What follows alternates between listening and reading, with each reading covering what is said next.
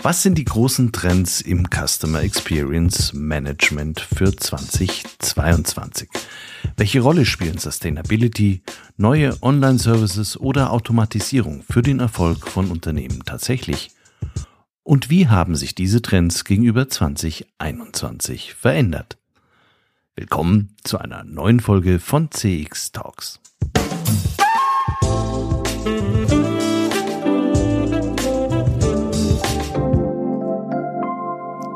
Hallo und herzlich willkommen bei der bereits dritten Staffel von CX Talks, dem erfolgreichsten deutschsprachigen Podcast für Customer Experience Management.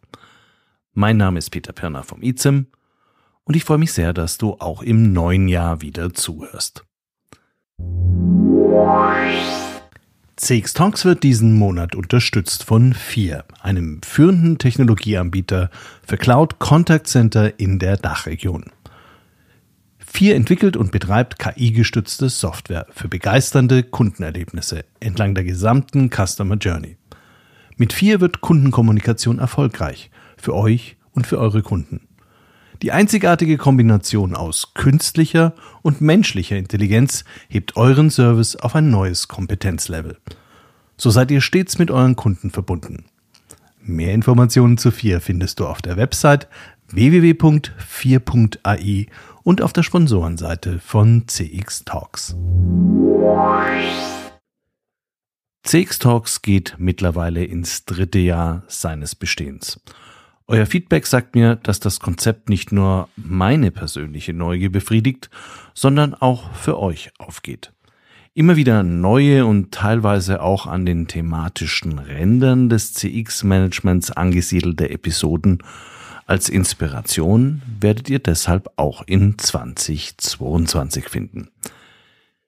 Ich wurde auch gebeten, weiter kleine Wissenssnacks zu den wesentlichen Konzepten zu erstellen, wie zuletzt in Folge 50 zum Thema Kundenbegeisterung als CX-Strategie. Da ich dieses Jahr ohnehin auch stärker selbst in der Aus- und Weiterbildung aktiv sein werde, mache ich das natürlich gerne. Ihr dürft gespannt bleiben. Die erste Folge des Jahres 2021 war insgesamt auch die am meisten angehörte Episode. Mein Gast damals, Maxi Schmidt, und ihr Thema waren die Forrester Predictions für das abgelaufene Jahr. Wir hatten beide letztes Jahr viel Spaß bei der Aufzeichnung und ich glaube, das hat man auch gemerkt. Ich bin ein großer Fan der Forrester Predictions, vor allem wenn man sie richtig für die Dachregion interpretiert. Als nun die neuen Predictions im Dezember vorgestellt wurden, habe ich deshalb gleich wieder bei Maxi angeklingelt und wir haben diese Folge für den Jahresauftakt produziert. Wir schauen auch zurück auf die Predictions 2021 und wir stellen uns die Frage, welchen Trend Unternehmen in Deutschland, Österreich und der Schweiz im Gegensatz zu US-amerikanischen Unternehmen vielleicht tatsächlich noch unterschätzen.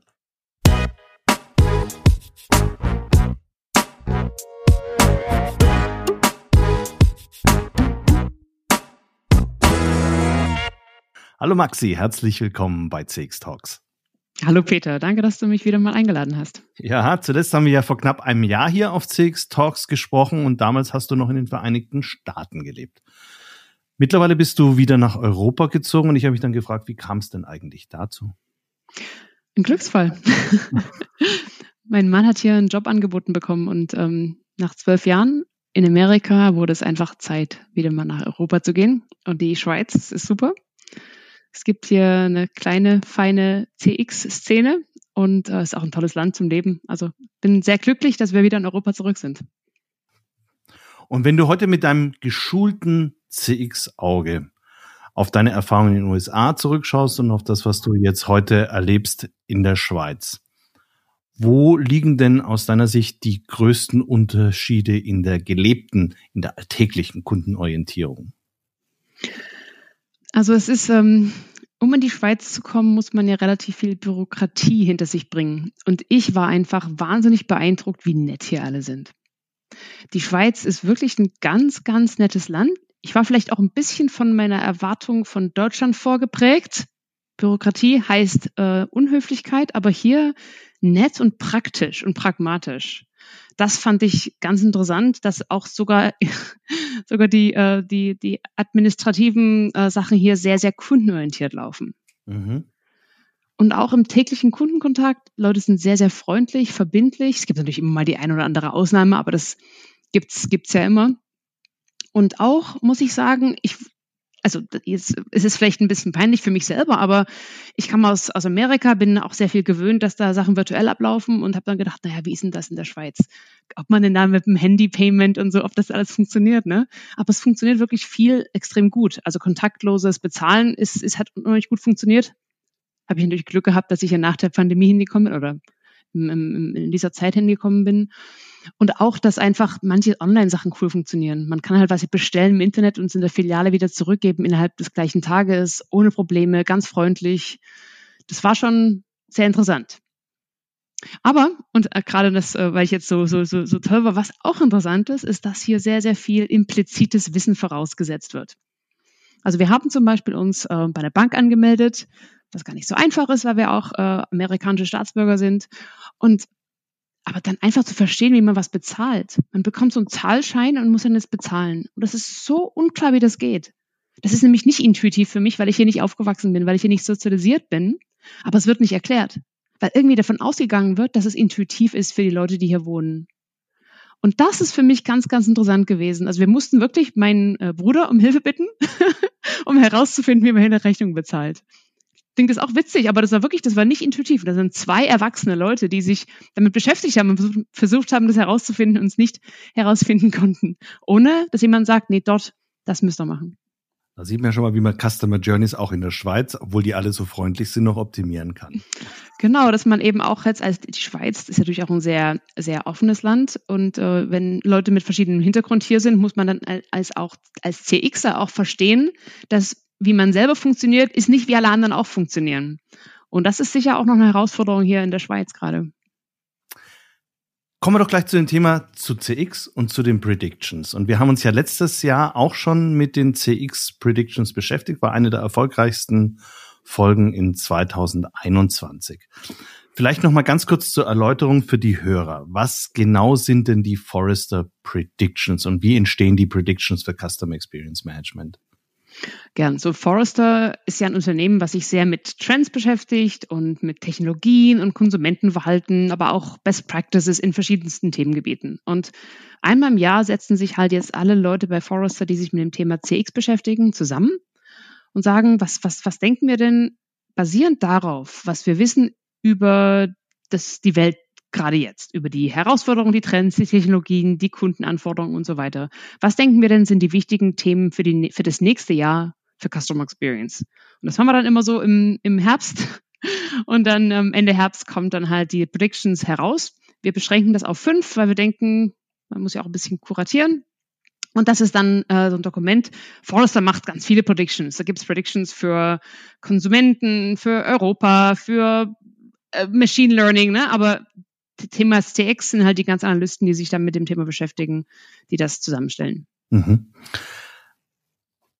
Letztes Jahr haben wir über fünf Predictions gesprochen. Ich lese die jetzt mal kurz ab, weil ich die jetzt aus dem äh, Stand so wahrscheinlich auch nicht vernünftig wiedergeben könnte. Das war, es ging zum einen darum vom Bedürfnis der Konsumenten nach persönlichen Erfahrungen. Das würde steigen. Die zweite Prediction war, da ging es um die Notwendigkeit, die CX-Kernkompetenzen im Griff zu haben. Das bleibt ein großes Thema, hast du damals gesagt, und es wird auch wichtig bleiben. Das dritte Thema, da habe ich von dir damals gelernt, was das überhaupt ist. Ich kannte den Begriff gar. Da ging es um Zero UI und dass Zero UI immer wichtiger werden würde. Also die praktisch äh, das User Interface, das, das eigentlich gar kein User Interface ist. Äh, die vierte Prediction war die Fähigkeit zum Konfliktmanagement als Herausforderungen für Unternehmen an dem Beispiel, wie gehe ich jetzt zum Beispiel damit um, dass Menschen nicht in den Supermarkt gehen sollen und ich die davon abhalte, also ohne Maske in den Supermarkt gehen sollte, was damals ganz aktuell ist, leider jetzt wieder. Mhm. Und das, die fünfte Prediction war äh, die Bedeutung von gelebter Diversity und Inclusion. So, jetzt ist ein Jahr rum Und welche dieser Themen haben sich denn aus deiner Sicht als ganz besonders wichtig für Unternehmen in der Dachregion im letzten Jahr erwiesen? Mhm. Also was mir aufgefallen ist, dass und was ich auch da nicht so richtig verstanden hatte zu dem Zeitpunkt letztes Jahr, muss ich auch klar sagen, ist, dass einige dieser Themen Dauerbrenner geworden sind, aber äh, fokussierter. Zum Beispiel das Thema Zero UI ist jetzt ganz, ganz wichtig, wenn es zum Beispiel um die Bezahlung von, von Dingen geht. Ne? Das, ist, das ist wirklich das, was das, wo, wo Zero UI kommt jetzt nicht überall hin. Also diese, diese Interfaces, die man mit Stimme oder Bewegung bedienen kann, wo man nicht anfassen muss, kommen nicht überall hin, aber das hat, gibt es einfach ganz, ganz starke Use Cases, die hier auch bleiben werden. Bezahlung, ne, zum Beispiel. Das andere, was, was ich auch interessant finde, ist, dass dieses Konfliktmanagement eben auch noch so wichtig ist, weil jetzt gerade hier eigentlich die Unterschiede zwischen den Menschen, was sie denken und fühlen und was sie denken, was die richtigen Handlungen sind, sehr stark geworden sind. Und dass du jetzt in manchen Gegenden schon Leute findest, die eben auch komplett Verweigerung betreiben, was jetzt irgendwelche Regeln betrifft. Wo dann die Unternehmen sich sehr, sehr stark da, da quasi hinter, dahinter stellen, dass die den Mitarbeitern nicht zumuten möchten, das mehr zu mehr zu moderieren. Also das Thema Konfliktmanagement ist zwar noch da, aber eigentlich wird es jetzt den Kunden überlassen, das zu moderieren. Es wird dem Kunden überlassen, einen anderen Kunden anzusprechen, weil er eben die Nase wieder aus der Maske äh, raus hat und, äh, und irgendwie direkt neben dir sitzt. Das heißt, das Thema ist zwar noch wichtig, aber man, man sieht eigentlich, dass es eher regional jetzt umgesetzt wird. In manchen Gegenden in Deutschland zum Beispiel, dann wird nicht mal das Zertifikat kontrolliert, weil einfach da eine Gegend ist, wo das sich so nicht so durchsetzt. Also das ist für mich auch ein ganz interessantes Thema, dieses Konfliktmanagement, das Unternehmen das eigentlich nicht besonders gut machen, sondern dem Kunden überlassen. Das heißt, es ist immer noch ein wichtiges Thema. Und natürlich auch die, das ganze, äh, äh das, das Thema, was vielleicht nicht so wichtig ist, was ich interessant finde auch, ist das Thema Diversity und Inclusion. Das ist einfach was, was in Europa nicht nicht, nicht den Leuten ganz, ganz von dran ist. Da ist eher das Thema Sustainability oder Umweltfreundlichkeit ein größeres Thema. Also wo wir auch jetzt in diesem Jahr mehr spezifisch in den Predictions sehen, dass das wichtiger wird. Mhm. Dann sind wir ja schon, haben wir ja schon die Überleitung zu den Predictions 2022. Sehr gern geschehen. Äh, äh, äh, ich habe nämlich mir da jetzt aus euren Predictions einfach nur mal ein paar Themen ausgewählt, wo ich mir gedacht habe, die sind ganz besonders wichtig für CX. Die waren gar nicht offiziell als CX Predictions gebrandet. Ich glaube aber, dass die aus eurem Dunstkreis, aus, aus dem Dunstkreis der CX-Analysten stammt. Das erste ist, mehr als 50 Prozent der europäischen Konsumenten werden von Marken kaufen, die zu ihren persönlichen Werten passen. Was meint ihr damit? Das ähm, diese Kunden sind Kunden, die gern möchten, dass Unternehmen ihre eigenen Werte widerspiegeln. Die also gern bei Unternehmen einkaufen, wo sie dann sagen können, ja, die sind genauso umweltfreundlich wie ich oder die sind genauso im, im Sinne von der Gesundheitseinstellung wie ich. Das sind, äh, das sind auch Impfgegner, finde ich toll oder was auch immer das ist. Was auch immer deine eigenen Werte sind, ist ja egal. Und die Kunden bekommen quasi Nutzen davon einen richtigen Kundennutzen bei solchen Unternehmen einzukaufen, weil es eine, eine gewisse Zusammengehörigkeit ist mit dem Unternehmen und äh, fühlt sich gut an, bei so einem Unternehmen einzukaufen. Und interessanterweise ist es ja auch so, dass, dass quasi wir merken, dass Leute das mehr wissen möchten, wie Unternehmen eigentlich operieren. Wir haben da so Daten, Forrester hat ja auch relativ viele Daten über Konsumenten und äh, 69 Prozent von Europäern sagen zum Beispiel, dass sie gern möchten, dass Kunden transparenter über ihre Geschäftspraktiken sind, damit sie dann entscheiden können, ob das Unternehmen sind, bei denen sie einkaufen möchten. Ja. Ganz, bei den ganz anspruchsvollsten Kunden sind das sogar schon 87 Prozent, also quasi neun von zehn Kunden, die mehr Transparenz sich wünschen. Und dann, wenn man nochmal ganz kurz fragt, ja, wo kauft ihr denn ein? Und dann sagen die Kunden, ja, wir kaufen eigentlich regelmäßig bei Unternehmen ein, die mit den eigenen Werten übereinstimmen. Übrigens noch mehr in den Niederlande und Spanien und Italien. Das sind noch mehr als die Hälfte der Befragten. Und das finde ich total interessant, dass Leute quasi, dass Leute wollen aus dem Kauf nicht nur ein Produkt, na, die bezahlen den Preis, haben vielleicht ein bisschen Aufwand und bekommen dafür ein Produkt zurück, aber das ist nicht genug. Die wollen jetzt auch noch dieses Gefühl haben, dass sie da mit jemandem zusammenarbeiten, der, der wie sie ist. Das, dieses Zusammengehörigkeitsgefühl, das ist halt noch ein extra, was, was extras, was, was Leute jetzt gerne möchten, wenn sie interagieren mit, äh, mit Unternehmen. Wie hängt das aus deiner Sicht zusammen mit Dingen wie dem Purpose oder der Markenpositionierung? Ist das Deckung, sollte das, ist das deckungsreich? Ist das eine Teilmenge davon? Ganz stark, ja. Das ist ja das, was, was jetzt die, was, was genau auch die viele, viele Unternehmen, wie man ja schon merkt, äh, teilweise nur als Markenstrategie machen, teilweise wirklich auch durchsetzen, ne?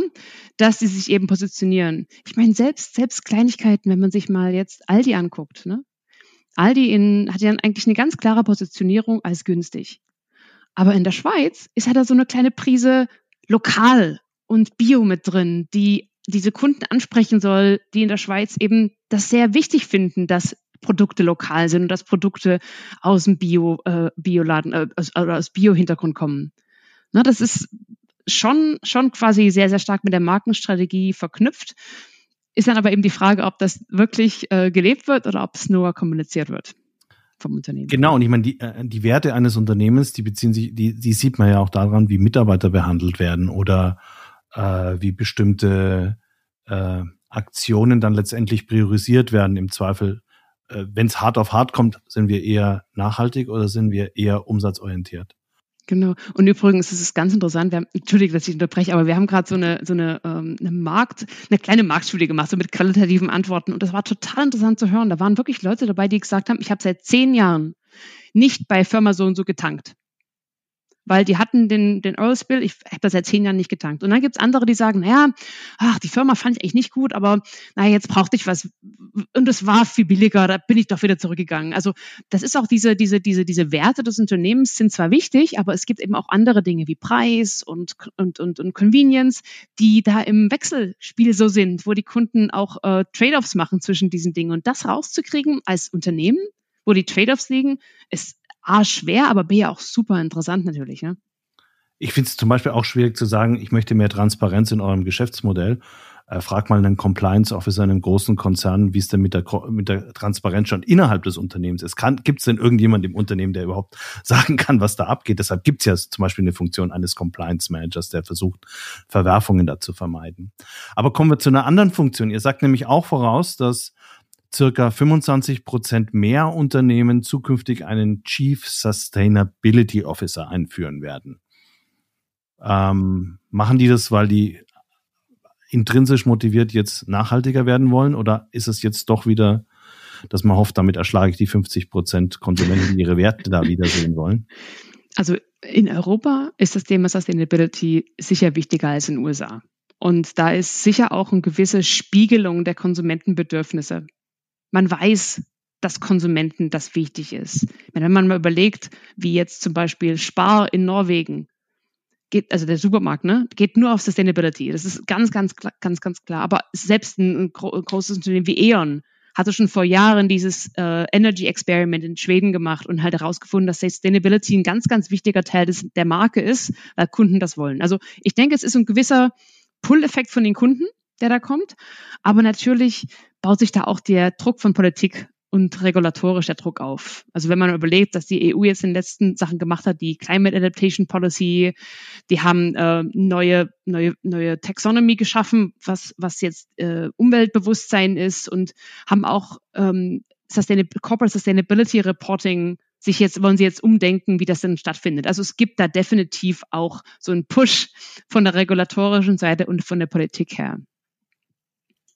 Ich komme jetzt doch nochmal zurück auf eure Konsumentenbefragungen, weil äh, was habt ihr denn gelernt aus diesen Befragungen, wie hoch dieses Thema Nachhaltigkeit, vor allem gerade im Trade-off mit bezahlbar und ähm, ja, bezahlbar, äh, wie das angesiedelt ist bei den, bei den Befragten. Also wenn mhm. ich jetzt die Wahl, äh, für mich ist das sehr häufig auch ein bisschen ein Elitenthema, die, die auch durchaus mal drei Euro mehr zahlen können äh, weil sie es weniger spüren, wenn jemand aber praktisch um jeden Euro haushalten muss und das ist einfach ja auch eine relativ große Menge in der Bevölkerung.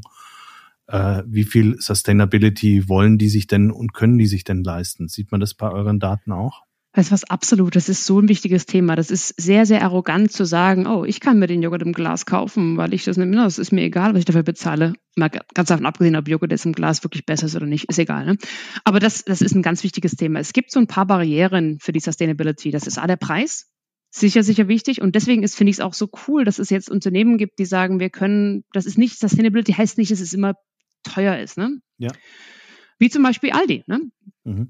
Zurück in die Schweiz. Das Thema ist aber auch, äh, wie einfach ist es denn, sustainable zu sein? Wenn ich jetzt mal überlege, in der Schweiz auch wieder, ich kann mit einem Sack von Recycling-Sachen zum Mikro gehen, das ist wieder der lokale große Supermarkt und werde da alles los. Von Batterien über Leuchtmittel, über Pappe, über Glas, über Plastikflaschen. Wahnsinn, ne? Das, das mache ich gerne. Würde ich denn zu 3000 anderen Stellen fahren? Nicht so. Das Thema, also Convenience ist auch so eine Frage. Das Thema ähm, einfach, was, was für, weiß man eigentlich, was sustainable ist? Ist es denn wirklich besser, wie gesagt, Joghurt im Glas zu kaufen, als Joghurt in einem Plastikbecher? Ja, das gibt also so ein paar Barrieren und was wir jetzt gerade dabei sind, ist mehr herauszufinden, wie genau diese, diese Trade-offs sind. Und wir sehen schon die ersten Anzeichen, dass es da einfach verschiedene Arten von Leuten gibt. Es gibt diese, diese ganz knallharten, es ist mir egal, wie weit ich laufen muss, ich bin sustainable. Und es gibt die, oh, wenn ich ja nur einen Haken klicken muss und da wird mein, äh, mein, mein, mein, mein Kauf irgendwie CO2 äh, abgegolten, ja, dann mache ich das mal, ist ja einfach und es sind nur 35 Cent, das ist okay. Also es gibt da wirklich definitiv auch ganz, ganz klar verschiedene Gruppen. Ich hoffe, dass wir im nächsten Jahr noch mehr herausfinden, wie man die gut beschreiben kann und wie, wie wir dann auch Unternehmen vielleicht erzählen können, was die verschiedenen Gruppen von Sustainability ähm, äh, Konsumenten sind. Mhm. Jetzt habe ich noch einen ganz anderen Themenblock, den ich auch sehr spannend finde, nämlich da, äh, die Aussage, dass europäische Unternehmen mehr als 3,3 Milliarden in softwaregestützte Automatisierungsprozesse äh, in allen Bereichen stecken werden. Ähm, der große Trend, Customer Experience automatisieren zu wollen, beziehungsweise Systeme so zu bauen, dass man weite Teile der Experience-Schaffung relativ automatisiert erstellen kann, den seht ihr jetzt noch verstärkt in den nächsten Jahren. Habe ich das richtig aufgefasst? Ja. Also das ist schon mal klar, dass das in jedem Fall passieren wird. Also da habt ihr auch Belege dafür, dass das auch in den Unternehmen ein großer Trend ist, immer mehr zu automatisieren. Ja, äh, was, was, was, was ich denke, was für die CX-Leute da interessant sind, sind eigentlich zwei Themen. Das eine ist, man kann ja viel automatisieren, aber automatisiert man das, das Richtige. Mhm. Ne? Ja, das, das, das meinte ich damit, ja. Genau, und das zweite ist, ähm, wie wird das dann eigentlich automatisiert? Was muss man als Kunde denn alles aufgeben, damit man von einer Automatisierung profitieren kann, wie zum Beispiel seine Daten, die man dem Unternehmen geben muss? Mhm.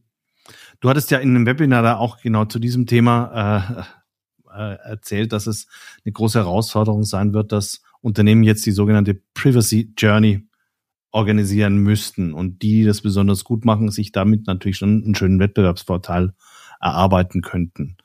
Was bedeutet das oder wie hast du da Beispiele? Ja, das, das geht wieder zurück zu dem Thema Vertrauen und Werte, das wir, was wir vorhin besprochen haben. Es ist so, dass in Europa weniger Leute sich Gedanken machen um diese Privacy als in Amerika. Das ist schon mal klar. Das haben wir in unseren Daten klar gesehen. Das ist weniger ein Thema hier als in Amerika. Heißt aber nicht, dass es kein Thema ist. Ne? Und ist, wir haben unsere Vermutung, dass es hier weniger ein Thema ist, ist, weil die Leute sich durch äh, GDPR, äh, GDPR äh, geschützt fühlen. Ne? DSGVO. Dankeschön. Datenschutzgrundverordnung, ja. Dankeschön. ja. Aber wir haben trotzdem auch noch hier, dass ungefähr 25 Prozent von Kunden ähm, Tools benutzen, um sich quasi zu schützen und, und Unternehmen daran zu hindern, Online-Aktivitäten zu verfolgen. Also es gibt auch trotzdem, trotz des größeren Vertrauens, hier noch äh, Probleme. Und ich, ich sage das deswegen, dass die ähm, die Kunden, die hier mit, mit dieser, dieser Privacy, die, die vielleicht das nicht so als wichtig empfinden, sind natürlich trotzdem ausgesetzt, jeden Tag ausgesetzt bestimmten Dingen, die sie jetzt dazu bringen, zu denken, das Unternehmen schätzt oder schätzt meine Privatsphäre nicht ein. Ich meine, denk nochmal, wie das ist. Man kann ja in Europa, kann man ja quasi nicht ins Internet gehen. Das ist ja total nervig, wenn man ständig diese Cookies hat. Ne? Und dann kann man schon so klar einen Unterschied sehen, wie manche Unternehmen das machen. Manche Unternehmen haben diese ganzen Dark Patterns, wo dieser Alles annehmen Knopf ist total knallrot und groß, der Einstellungsknopf ist mini klein, ne? Und man merkt schon, oh, was machen die denn eigentlich? Warum versuchen die das so einfach für mich zu machen, ihnen alles zu geben? Andere Unternehmen haben es einfach, da gibt es einen Knopf, nur die minimalsten Cookies annehmen und fertig. Das finde ich wirklich interessant und das Problem ist, dass es ein Signal sendet an Kunden, wie sehr sie dem Unternehmen vertrauen können. Denn die Kunden haben ja keine Ahnung über Privacy Policy im Unternehmen. Die haben das Einzige, was sie sehen, ist das, womit sie selber in Berührung kommen. Und das sind eben zum Beispiel diese Cookie-Meldungen oder wenn in, einem, in, einer, in einer Nachricht oder in einer Umfrage irgendwelche Data Consent äh, drinstehen. Ja. Jetzt ist natürlich tatsächlich so, so, so ein Problem. Du kannst, auf der einen Seite gibt es die Anforderung, du sollst möglichst personalisierte Kundenerfahrungen leisten als Unternehmen. Auf der anderen Seite, wenn ich jetzt äh, äh, deiner Argumentation folge, würdest du ja sagen, letztendlich seid das sehr viel bescheidener mit dem, was ihr den Kunden abverlangt und im Consent auch abverlangt. Also nehmt lieber mal weniger private Daten, eher die minimalen Einstellungen als das Maximale. Jetzt hat man aber gar nicht so viele Möglichkeiten, Einwilligungen zum, zur Verwendung von Daten einzuholen. Das heißt also, die paar Male, wo ich dann jemanden habe, da würde ich es dann am liebsten ja möglichst umfassend äh, einholen. Ich, auch vor dem Hintergrund, dass ich vielleicht erst in zwei oder drei Jahren daraus eine wirklich personalisierte Kundenerfahrung dann im Dialogsystem auch hinbekomme. Äh, wie sollen denn Unternehmen dann mit sowas umgehen? Also es scheint bisher noch immer diese Sammler, äh, Jäger- und Sammlerkultur zu geben. Ähm, wir sammeln erstmal Informationen und irgendwas können wir schon draus machen. Ja, so wäre ich sich auch gestrickt. genau. Und das ist halt das, wo man, wo man auch als Kunde nicht genau weiß, warum jetzt eigentlich die Informationen gesammelt werden. Ne? Wenn man als Kunde möchte man ja auch einen Gegenwert haben, dass man seine Informationen da abgibt. Es gibt ja immer noch genug, genug äh, Unternehmen, die auch damit verdienen, dass man äh, Kundeninformationen abgibt, wo man selber das Produkt ist. Ne? Denk an Facebook zum Beispiel, ja, wo die Kunden das Produkt sind. Und deswegen müssen eigentlich die, äh, die Unternehmen ähm, nicht jagen und sammeln. Ne? Ich, ich kann jetzt vielleicht mal was ganz Spezielles sagen, was mir aufgefallen ist. In, wenn du im Bereich Customer Experience bist und die Umfragen siehst, die Kunden, Kundenumfragen, da sind immer noch Fragen drin, die eigentlich das Unternehmen wissen könnte über einen. Ne? Oder die potenziell sensitiv sind. Zum Beispiel fragen sie nach meinem Einkommen, meinem Geschlecht. Ne? Am besten noch meine E-Mail hinten dran. Geht natürlich niemandem was an. Ne? Und diese, diese Fragen sind wahrscheinlich auch schon irgendwo gespeichert also wir sind viel mehr, dass jetzt die, die, die, die Customer Experience Leute in ihren Umfragen viel vorsichtiger sein müssen, welche Daten sie denn eigentlich damit einholen, denn das muss ja auch irgendwo gesichert werden. Und dann ist auch so interessante Sachen wie diese ganz tollen Dinge wie zum Beispiel Video-Feedback. Es gab ja vor einem Jahr mal so eine große Welle. Video-Feedback wäre jetzt das Neueste und Coolste. Das ist natürlich krass schlimm, äh, privacy-mäßig wegen den biometrischen Daten. Ne? Da muss man dann eben sagen, was bringt das eigentlich? Ist es, ist es wirklich wert, sowas zu machen? Es kann es sicher wert sein, aber es ist eben ein Risiko. Und das war für mich auch das große Learning ist, dass egal welche Praktik als Customer Experience Verantwortliche man macht, zum Beispiel nur nach dem Geschlecht fragen in, Unternehmen, in, in, der, in der Survey, das kann ein hohes und ein geringes Privacy-Risiko haben. Es kommt dann immer darauf an, was man dann macht, ob man die Daten an Dritte weitergibt, ob man die Daten mit anderen zusammenführt und so weiter. Und da sehe ich viel zu wenige Leute in CX ganz eng mit den Privacy-Experten zusammenarbeiten. Das ist was, was ich auch denke, was noch mehr und mehr kommen wird, einfach zu verstehen, was kann ich machen und eine Nutzen, Kosten-Nutzen-Abwägung zu machen, ob das wirklich das Videofeedback zum Beispiel das bringt oder nicht. Mhm. Ja, Videofeedback ist ein wunderbares Beispiel. Also da war ich, bin auf die Welle bin ich selber auch aufgesprungen, weil ich fand es einfach bemerkenswert, wie viel du eben auf der Ebene dann noch mal ran, auf der, auf der, auf der optischen Ebene noch mal rausholen kannst und für die Interpretation auch ableiten konntest. Aber hat kein Mensch dran gedacht, was du eigentlich sonst noch alles so mit aufnimmst und welche, wessen Datenschutzrechte du, personenbezogenen Daten du im Prinzip da auch noch mit verletzt. Vielleicht abschließend noch eine persönliche Einschätzung. Welche Herausforderungen unterschätzen denn Unternehmen in der Dachregion immer noch am meisten, wenn es um die Optimierung der Customer Experience geht? Ähm, es gibt so ein Thema, das ich denke, was sehr wichtig ist für Optimierung der Customer Experience und das ist besser zu verstehen, welche Probleme genau Kunden haben. Und zwar nicht durch mehr Surveys, mehr Umfragen, mehr, mehr Arten, die Kunden zu fragen, was sie jetzt denken und fühlen, sondern die Daten, die wir haben, zu benutzen. Und zwar ganz konkret, wenn man überlegt, es gibt im Moment Technologieanbieter, die können mir sagen, ob ein Website-Visit oder ob ein Telefonanruf frustrierend war oder nicht. Da muss ich den Kunden nicht fragen. Da kann, das kann man rausnehmen. Es gibt auch äh, äh es gibt auch Anbieter, die mir helfen zu verstehen, ob eine Customer Journey gut läuft. Ist da ein Flow drin? Ist die, ist die erfolgreich? Und wir haben unheimlich viel Daten über Kunden, ähm, die man auch privat sphäregerecht auswerten kann.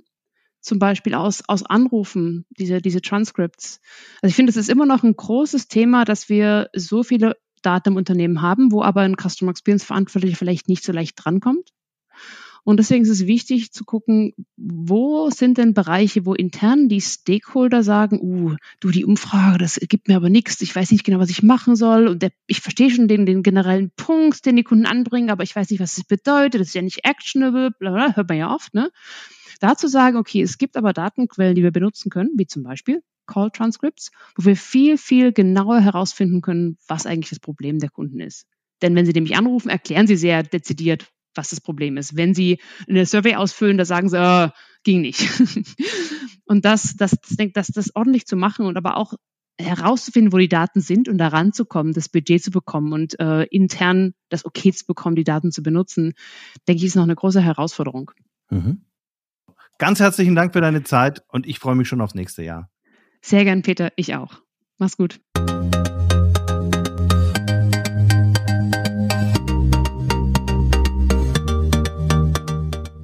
Das war Maxi Schmidt, VP und Principal Analyst Customer Experience bei Forrester zu den Predictions 2022. Was hast du mitgenommen? Welchen Trend siehst du für dein Unternehmen als besonders wichtig an? Kommentiere doch einfach für andere bei deinem Podcast-Anbieter oder auf LinkedIn. Auch in 2022 wird CX Talks interessant spannend, unterhaltsam und inspirierend sein. Versprochen. Gleich in der nächsten Folge werden wir uns mit einem höchst innovativen Startup zur Erforschung der Customer Experience mit Produkten am Point of Sale beschäftigen. Falls du es also noch nicht gemacht hast, abonniere CX Talks bei Spotify, Apple, Google oder YouTube oder folge mir und CX Talks auf LinkedIn.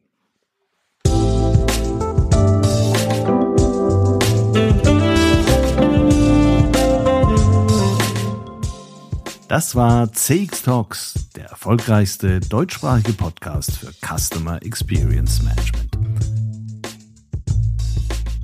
Mehr Informationen zu CX Talks findest du im Newsletter des ICEM, auf LinkedIn und unter www.cx-talks.com.